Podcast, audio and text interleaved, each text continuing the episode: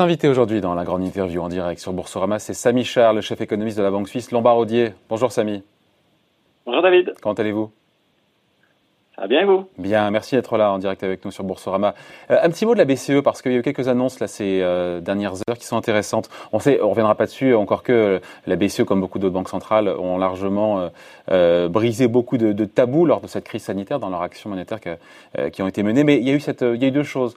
Il y a eu à la fois ce qui est annoncé hier, la BCE va continuer à prendre en collatéral des obligations. Donc, quand une banque vient se refinancer, elle pourra donner donc des obligations euh, qui sont tombées en catégorie spéculative, celles qui ont été, qui été dégradées par les agences de notation depuis le, 7 avril. Donc, les banques, pourront continuer à avoir de l'argent en dedans, en, comme collatéral, comme contrepartie. Donc, ces titres de moins bonne euh, signature.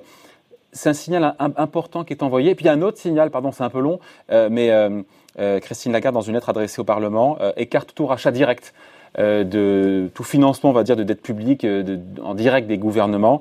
Euh, donc ça passera toujours par le, marché secondaire. C'est important ce que nous dit la BCE là?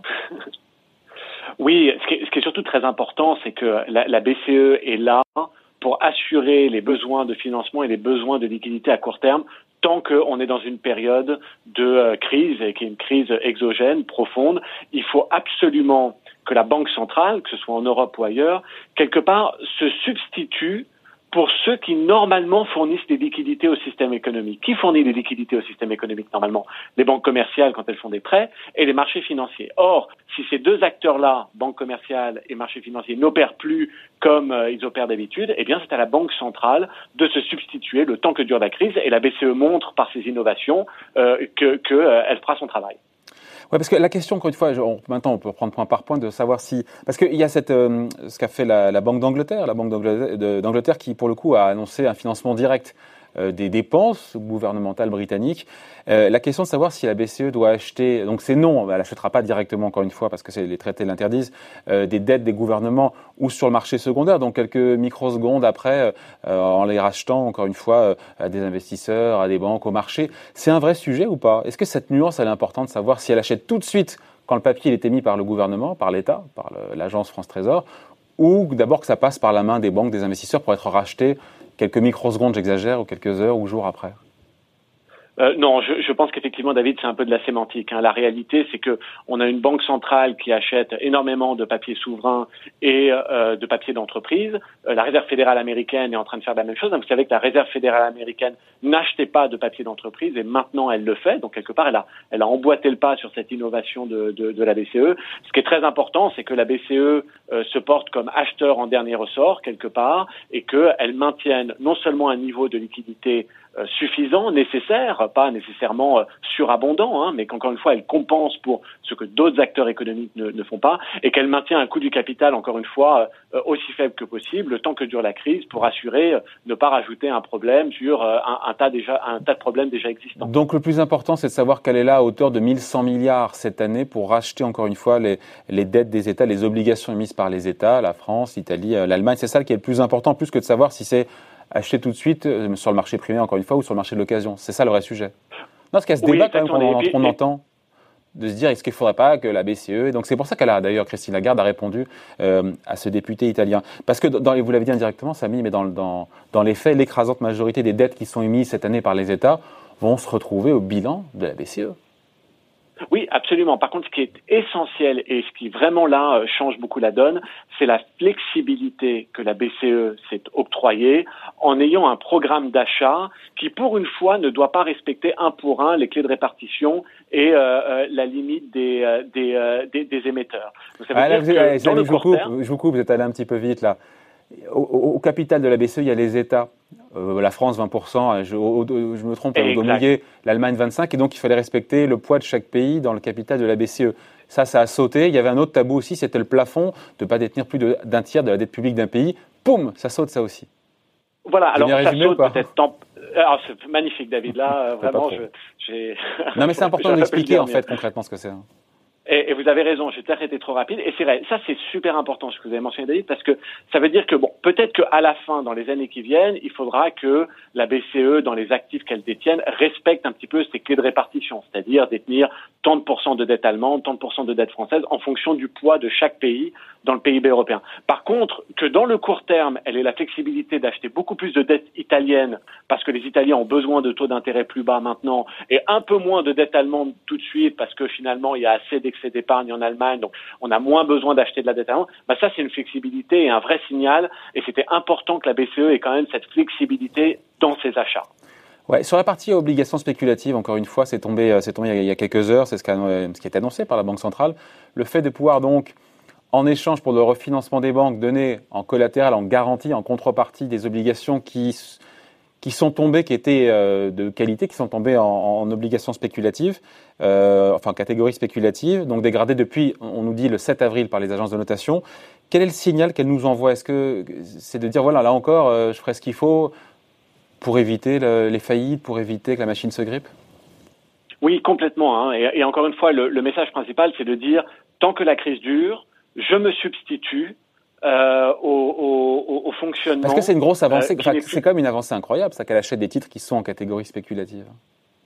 Oui, bien sûr, ça veut dire qu'elle peut éventuellement prendre un risque de bilan et qu'elle accepte ce risque de bilan et que potentiellement il peut du coup y avoir un, un, un risque de perte derrière qui ne sera pas extrêmement significatif. Hein, faut, faut être franc, mais ça veut quand même dire qu'elle est prête à aider les banques qui ont besoin de liquidités et c'est légitime. Hein, pour une fois, je dirais alors vraiment pour une fois, les banques ne sont pas responsables de la crise qu'on vient et pour une fois, les, les banques ne, ne font pas partie du problème, elles font plutôt partie de la solution. C'est-à-dire que c'est le de transmission, c'est via elles qu'une partie de l'aide va se faire. Et donc c'est légitime, à partir du moment où le système bancaire, pour une fois, fait partie de la solution et non du problème, c'est légitime que la Banque centrale euh, l'aide, aide hein, ce système bancaire et dise, OK, si vous avez besoin de liquidité pour transmettre quelque part ces niveaux de prêt à l'économie réelle, eh bien on va vous aider. Euh, J'ai lu ce chiffre, je ne sais pas si c'est vrai. Euh, le quart des dettes publiques de la zone euro sont désormais au bilan. En même temps, c'est crédible de la BCE. Là, on se dit, ah, wow, oui, absolument. 50% du PIB de la zone euro et un quart des, dettes publiques qui sont euh, waouh. Enfin, je veux dire, c'est là, on se dit, euh, on va jusqu'où? Vous me direz si on regarde le Japon, euh, il y a encore, de la marge. Il y a un exemple que je connais bien, qui est l'exemple suisse, hein, où effectivement le, bilan de la Banque nationale suisse représente plus d'une fois le PIB de la Suisse. Et, et, encore une fois, la Banque centrale suisse qui achète des actions aussi. Hein. Alors voilà, et, et, elle achète aussi, elle fait quelque chose que la BCE ne le fait pas, c'est qu'elle achète des actifs qui ne sont pas libellés en francs suisses en plus. Hein, donc elle va acheter des actifs en dehors quelque part de sa, juridiction, elle, elle, va aller acheter des actifs européens, etc. Donc là pourquoi elle fait tout ça? Pourquoi elle fait tout ça? Bah, pour éviter que le, le franc suisse ne s'apprécie trop, hein, parce que vous savez que c'est un pays d'une économie très ouverte, la Suisse, et donc il faut s'assurer que le franc suisse ne, ne remette pas trop en cause ce modèle d'exportation et ne mette pas trop de pression sur l'industrie exportatrice, et donc elle doit euh, acheter des actifs étrangers pour euh, quelque part vendre un petit peu de franc suisse et espérer que la devise ne s'apprécie pas trop. Chaque banque centrale doit innover comme elle peut. Il faut bien sûr garder un, un œil critique, mais enfin ce que la BCE ne fait pas quelque chose que les autres principales banques centrales ne font pas, et toutes les banques centrales ont aujourd'hui un bilan qui est très significatif euh, et qui est composé de beaucoup de dettes publiques du pays. Il y en a de plus en plus, on voit que chaque plan de soutien, euh, quel que soit le pays, est revu régulièrement à la hausse. Euh, le gouvernement qui attend même un troisième projet de loi de finances rectificative, nous a dit Gérald Darmanin hier. On sait ce qu'elle va faire la BCE cette année, en 2020, avec ce, plan-là de, rachat d'actifs de 1100 milliards. On ne sait pas ce qui se passe en 2021. Il y aura encore des besoins, sûrement. Qu'est-ce qui va se passer? Elle devra en faire plus cette année et quid de 2021 alors, il faut regarder un petit peu la sortie de crise de 2011, 2012, 2013, où là également la BCE euh, comme d'ailleurs dans les, autres banques centrales de la planète, avait acheté beaucoup d'actifs, essayé de soutenir un petit peu les, les, systèmes économiques et financiers. Et encore une fois, il faut toujours voir euh, l'action de la banque centrale en temps de crise comme une institution qui se substitue à d'autres acteurs économiques qui sont en train de dysfonctionner. Je veux dire, si en 2021 les banques commerciales reprennent leur mode de fonctionnement normal, que les marchés financiers reprennent leur rôle premier, qui est celui de donner du capital aux agents économiques, eh bien, la banque centrale euh, euh partira du tableau. En quelque sorte, hein, de la même manière que en 2015, 16, 17, la BCE avait diminué ses achats d'actifs et puis quelque part avait permis aux, enfin, au fur et à mesure que les autres acteurs revenaient à la normale. Donc il faut voir si on arrivera à revenir à la normale dès 2021, mais très clairement c'est ce jeu de balancier qu'il faut avoir en tête. Si les banques commerciales et les marchés financiers reviennent à la normale, la banque centrale vous disiez que les banques commerciales étaient la solution au problème et vous me dites qu'elles dysfonctionnent aujourd'hui. Oui, aujourd'hui, euh, elles, font partie de la solution, mais la raison pour laquelle elles fonctionnent, c'est parce qu'elles ont ce soutien naturel de la Banque centrale qui lui donne euh, des prêts et des lignes de crédit. ce qui serait bien, c'est que les banques commerciales puissent à nouveau opérer sans quelque part la perfusion des banques centrales. C'est ce qui s'est passé, hein, encore une fois, euh, dans l'après-crise souveraine. Petit à petit, euh, les banques centrales sont revenues à la, les banques commerciales sont revenues à la normale et la banque centrale s'est retirée euh, du, du, tableau. Et il faut espérer qu'à partir de 2021 et dans les années suivantes, eh bien, au fur et à mesure que les banques commerciales reprennent un fonctionnement normal qui ne dépend plus de la banque centrale ou autant de la banque centrale, eh bien, ça permet encore une fois à l'activité monétaire de se normaliser la reprise, la normalité de la reprise, elle est sujette évidemment à caution. Et c'est ce que nous a dit l'Institut Pasteur est à la fois rassurant et angoissant. Euh, moins de 10% des Français auraient été infectés par le Covid-19, vous avez vu le, chiffre, euh, parce que le confinement a, bien réussi, la circulation du virus a été largement euh, a beaucoup baissé. Mais l'autre message en creux qui lui est plus prospectif, et là le regard de l'économiste m'intéresse, c'est cette deuxième vague potentiellement meurtrière, meurtrière qui nous menace si, voilà, si, euh, si on se relâche trop, comment est-ce que l'économiste intègre dans ses prévisions, encore une fois, sur le second semestre et même au-delà, cette possibilité de seconde vague alors c'est une bonne question. Il y a deux choses à dire. La première, c'est le fait qu'on puisse commencer à se concentrer sur la reprise, le phénomène de guérison économique, réouvrir les économies, c'est quand même un signal positif. Hein. Il y a trois semaines, quatre semaines, on n'en était pas du tout là et on avait du mal à imaginer que certaines grosses écuries européennes rouvriraient. Donc ça, c'est quand même positif qu'on puisse commencer à se concentrer sur la guérison économique. Et sur la guérison économique, puisque vous le mentionnez en tant qu'économiste, moi, je, n'aime pas les, les, euh, les, hypothèses théoriques, je préfère m'attacher à ce qui se passe euh, dans le concret. Or, aujourd'hui, le luxe qu'on a en tant qu'économiste, c'est que l'Asie a quelques semaines d'avance sur l'Europe, qui a quelques semaines d'avance sur les États-Unis. Et il y a quelque chose de très prédéterminé dans cette question. On se rend compte que finalement, ce qui se passe en Asie, euh, avec quelques semaines d'écart, finit par se passer en Europe. L'Asie a rouvert avec quelques semaines d'avance sur l'Europe. Euh, Aujourd'hui, il y a toujours hein, une deuxième vague, c'est-à-dire qu'il y a forcément des nouveaux cas qui arrivent, mais il ne force plus la fermeture économique parce qu'il y a plus de capacité hospitalière, plus de capacité à tester. Donc regardons l'Asie. Si l'Asie arrive à réouvrir sans souffrir de cette deuxième vague disruptive, eh bien l'Europe y arrivera aussi. Donc pas de crainte si, euh, voilà, ben, si on, respecte bien les mesures sanitaires, si on déconfine progressivement. Pas de risque, selon vous, de devoir faire du stop and go, ce qui est le plus angoissant pour, tous les, pour tout le monde d'ailleurs, de se dire qu'on rouvre, on ferme, on rouvre, on ferme. ce scénario-là n'est pas, pas préécrit. Aujourd'hui, c'est exactement ce qu'il faut éviter. Encore une fois, on regarde l'exemple de l'Asie. Pour l'instant, il y a, il y a eu un, un go. Il n'y a pas encore eu le, le, le, stop, donc tant mieux. Ça veut dire que euh, euh, il y a cette deuxième vague hein, qui arrive en Asie. C'est encore une fois, il y a des nouveaux cas, mais par contre, il y a la capacité de les de les traiter sans refermer l'économie. Donc tant qu'on est graduel, qu'on fait les choses bien, il y a une chance qu'on évite le stop and go. On va être très vigilant, bien sûr, et il n'y a pas de certitude. Mais enfin, euh, on se rend compte qu'on arrive quand même très graduellement à éviter ça si on prend les bonnes décisions. Et, si, on, si on, évite justement la, la refermeture, le, le, le go qui, qui, fait peur, on peut imaginer quel type de, de reprise euh, quantitativement en termes économiques, en termes d'activité Parce que là, on voit bien, on nous dit, on nous dit euh, en France, la moitié du secteur privé est à l'arrêt, quoi. C'est clair. Mais on peut imaginer quoi en croissance sur le second semestre euh, du 3, du 4, du 5, du 7 C'est qu'encore une fois, un phénomène de guérison, euh, n'est jamais linéaire, c'est-à-dire euh, on ne va pas du point bas au point haut d'un coup. Il y a toujours des hauts et des bas dans le processus de guérison et de, de reprise économique. Donc il y a des moments d'espoir et des moments où, on perd un peu le, le, plus la foi, mais globalement, euh, tant qu'on est dans ce processus, ça va. Et puis c'est jamais homogène, c'est-à-dire c'est pas toutes les régions et tous les secteurs qui vont s'en sortir de la même manière au même moment. Là encore une fois, il va y avoir des secteurs et des régions qui s'en sortent mieux que d'autres. Ça va prendre de l'avant. L'idée, c'est que si on arrive à récupérer 80 à 85% des tendances d'avant Covid d'ici la fin de l'année, ce serait quand même très bénéfique. Et quelque part, il faudrait espérer qu'ensuite, le, le, résidu, donc le 20% ou le 15% restant, euh, notamment au niveau du tourisme, etc., puisse être récupéré en 2021. Et donc ça, c'est pas, pas un scénario optimiste, c'est un scénario réaliste, ça De dire qu'avant la fin de l'année, on a récupéré plus de 80% de l'activité?